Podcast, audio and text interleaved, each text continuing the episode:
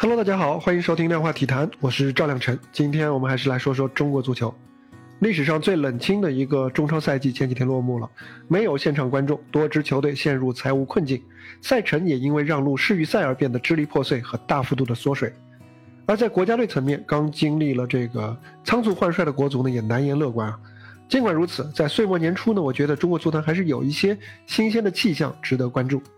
昨天啊，北京国安的边后卫李磊写下长文向球队深情告别，踏上了飞往瑞士苏黎世加盟草蜢队的旅程。虽然对于初次留洋的球员来说，二十九岁他并不是一个，呃，太常见的年龄段了。而比他年轻十岁的武汉三镇的门将刘少子阳，此前已经签约了拜仁，未来呢很可能会被租借到欧洲的中小球队继续打磨。虽然啊，他们在欧洲足坛的发展还面临很大的不确定性，甚至很多人说，以李磊的年纪啊，他上升空间已经不大了，已经定型了。但是无论如何，他们敢于跳出舒适区。当然了，现在中国足坛的内部环境已经谈不上舒适了啊。但是无论如何，他们独自走出去去磨练啊，仍然是一件值得点赞的事情。女足这边同样啊，杨淑慧也要去欧洲，和已经在那边站稳脚跟的凯尔特人的沈梦雨和效力热刺的唐佳丽来会合。过去十年啊，因为过热的资本，因为畸形高的薪水，啊，当然这仅仅指中国男足啊，中超男足，还有倒挂的身价啊，男足球员在中超是一个身价，在国际足球转会市场上又是一个远低于国内市场的身价，在当时的环境下呢，球员是很难去选择拿着低工资去留洋啊，即使即使有呢，也更多的是为了镀金来回国，这样能够要求更高的薪水。当然，这是一个理性的选择，无可厚非。只是在当时呢，要像吴磊那样，在国内功成名就，然后为了理想放弃高薪留洋，这样的球员终究是少数。现在啊，中超一步步的进入了寒冬啊，反而是让留洋重新成为了球员职业规划的一个很现实的选项。吴磊，呃，记得吴磊在世预赛。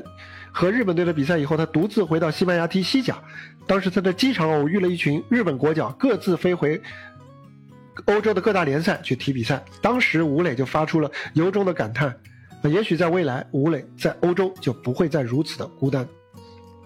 除了刘洋之外啊，山东泰山中超夺冠。啊，虽然被很多人嘲讽为含金量不足，实话实说啊，从中超对手纷纷遭遇这个场内外的困境来看，或许啊，本届联赛的它的竞争强度确实有下降，但是呢，从另外一个角度来看，他们的冠军却同样很有含金量。比较2011年到2020年的这十年当中的中超球队的投入，山东队仅仅排在第九位啊，长期有效产出的青训和梯队。理性的引入外援啊，量入为出的投入，还有对母公司相对最少的输血的需求，像这样的俱乐部的生存状态，其实才是比较健康的、比较理想的，也是更加符合职业体育发展规律的。山东泰山上一次顶级联赛夺冠，刚好是广州队进入中超的前一年。